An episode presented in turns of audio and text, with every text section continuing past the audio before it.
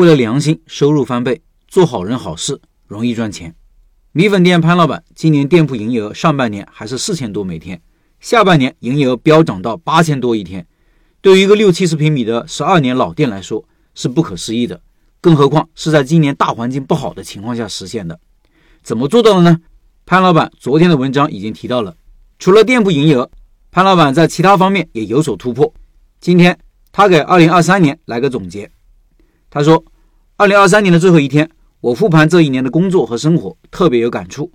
最大的收获就是深刻理解‘且行好事，莫问前程’这八个字的内涵。”用心做事，恒心钻研，会有意外收获的。第一件事情，为了良心，收入翻倍。去年底，我在开店笔记的平台做了项目招生，得到了几十位学员的认可。由于自己不想辜负学员们的信任，也向学员们证明理论能够指导实践的，我在米粉店的整个营销上做了一些工作，得到了不错的效果，营业额上升，带来最直接的结果就是利润翻倍。这对于做生意的老板们来说是最爽的事情了。第二件事情。为了初心，认知升级，我每年都会给专升本的大学生上一门管理学原理的课程。本着对学生负责的初心，我既要让学生们能够在应试教育中脱颖而出，也希望孩子们能够理解管理学在生产生活中的实际运用。所以，我努力将课程讲得通俗易懂。这件事情，我的意外之喜就是我对管理的理解越来越深刻，所受局限越来越小。第三件事情，为了责任心，事业转型。目前我在外面做管理咨询的时候，都会对每个案例尽职尽责的充分的分析，不少朋友都会给我做口碑介绍。终于，我接触到了自己能够全身心投入的项目。目前项目已经启动一个多月，实现了盈亏平衡，势头很不错。第四件事情，接受生活，宁静致远。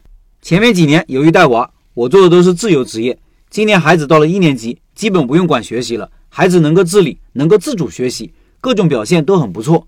这个问题我复盘下来，里面我做对了一件事情，那就是我在放弃全力发展事业的那几年，沉下心来研究如何带娃。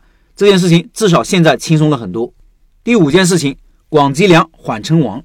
我在研究商业案例和企业管理案例的时候，下了很多笨功夫。这个结果就是，如今我看到很多花样百出的产品和运营都能够立刻辨析本质，节省了很多弯路时间。我花了特别多的笨功夫，就是营销。营销里面的各个板块，我的努力攻克，品牌、广告、渠道、促销、新媒体等等。到现在来说，我的新项目怎么做好品牌，非常明白在什么阶段做什么事情。以上是我总结的2023年主要在工作上的几个收获，也许是很多年前种下的因，今年才结的果。